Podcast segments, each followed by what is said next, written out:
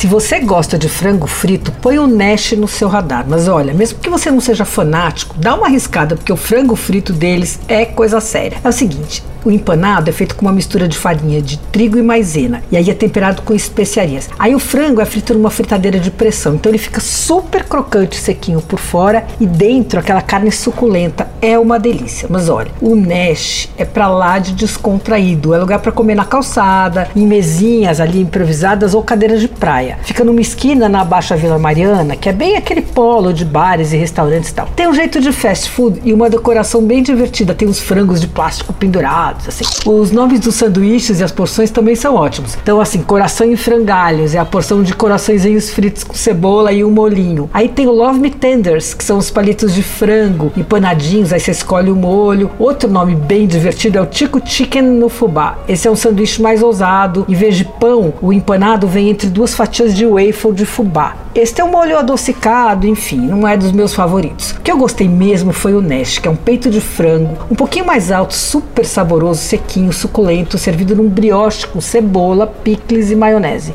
Hum, mas olha, são seis versões de sanduíche. Olha, eu vou repetir, o Nash fica numa esquina, é super descontraído para comer de pé na calçada, não é restaurante, não tem serviço. Você pega de, ali no caixa, paga, espera, mas é bem bom. Anota o endereço: Rua Tangará 137, na Baixa Vila Mariana. É aquela parte cheia de botecos e restaurantes tal. Sobre à noite, sábado e domingo tem também almoço. Você ouviu Por Aí.